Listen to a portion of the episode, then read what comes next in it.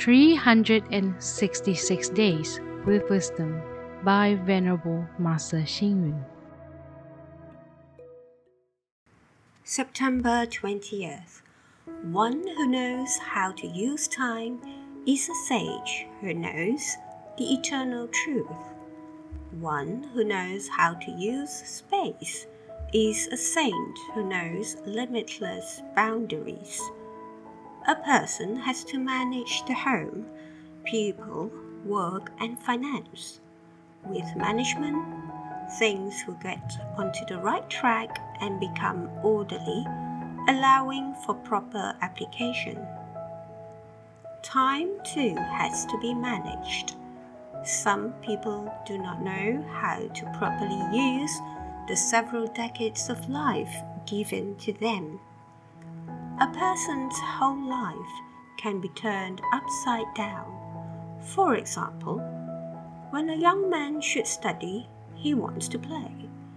In his prime, he should work, but he wants to study. If he wants to learn, he should offer his services to others, but he chooses to be selfish. In everything, he thinks only of himself. When he grows old, he should retain some energy to keep healthy. Instead, he decides to serve his children and grandchildren, and this makes him completely worn out and in a terrible physical state. With each passing day, life grows shorter. Therefore, time is life. Treasuring time makes you know how to cherish life.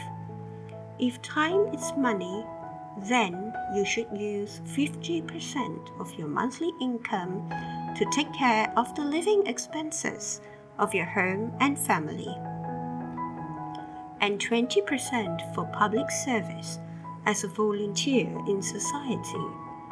For yourself, you would do well to keep 10% for religious aspiration and contribution, whilst the remaining 20% is for travel, educational improvement, proper entertainment, sport, and exercise, as well as other activities. In summary, time should be properly and constructively managed with a sense of achievement included in it. Even though age has caught up with you in life, the time spent has brought you achievement, a legacy, and virtuous deeds. Read, reflect, and act. Time is life. Treasuring time makes you know how to cherish life. Please tune in, same time tomorrow as we meet on air.